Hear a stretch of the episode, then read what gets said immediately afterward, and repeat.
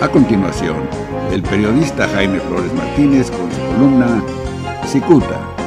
Cicuta, la verdad, aunque duela. Este viernes en Cicuta, Peón. Protagonista de un escándalo mayúsculo que estalló hace unos días, todo indica que el conductor de televisión azteca Javier Latorre abrió la boca por instrucciones de su patrón Ricardo Salinas Pliego. A la torre no se manda solo. Este experimentado comunicador sabe perfectamente cuál es su papel en el tablero. Y es que el viernes pasado, durante el desarrollo del noticiero estelar, el conductor llamó a los mexicanos a no hacerle caso a López Gatel, subsecretario de Prevención y Promoción de la Salud. Al margen de las reacciones generadas, incluidas la del presidente Andrés Manuel López Obrador, la secretaria de Gobernación Olga Sánchez Cordero y del propio López Gatel, Habrá que resaltar que la sugerencia de Alatorre se basó en la postura del gobernador de Baja California, Jaime Bonilla Valdés. Un día antes, en su informe diario, el gobernador Bonilla cuestionó con razón la disparidad de los números que muestra la Secretaría de Salud en México con las cifras que ofrece cada día junto con el secretario de Salud en el Estado, el doctor Alonso Pérez Rico.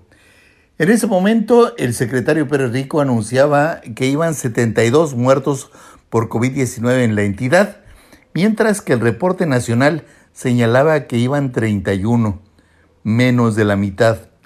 Aunque Pérez Rico proyectó incomodidad ante la insistencia del gobernador Bonilla, ahí reconoció el secretario que era error de la Secretaría de Salud de México. Entonces está dosificando la información, dijo el gobernador Bonillo. Si la realidad es que los números simplemente están desactualizados, de todas formas es responsabilidad del señor López Gatel. De allí partió la decisión de exhibir a López Gatel en TV Azteca. Habrá que señalar que obviamente deben existir diferencias entre López Gatel y Ricardo Salinas Pliego, dueño de TV Azteca, pues este último es un abierto lambiscón de el presidente López Obrador. Cicuta considera que el conductor Javier Alatorre simplemente acató las instrucciones de su patrón Salinas Pliego y por eso fue a la yugular de López Gatel. Nótese que Alatorre se basó en la exposición del gobernador de Baja California, Jaime Bonilla Valdés, aunque se cuidó de ni siquiera aludir al presidente.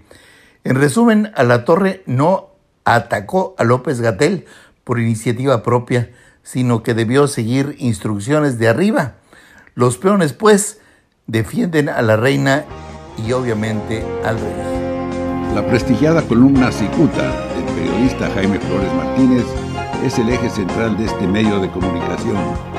Cicuta, la verdad aunque duela.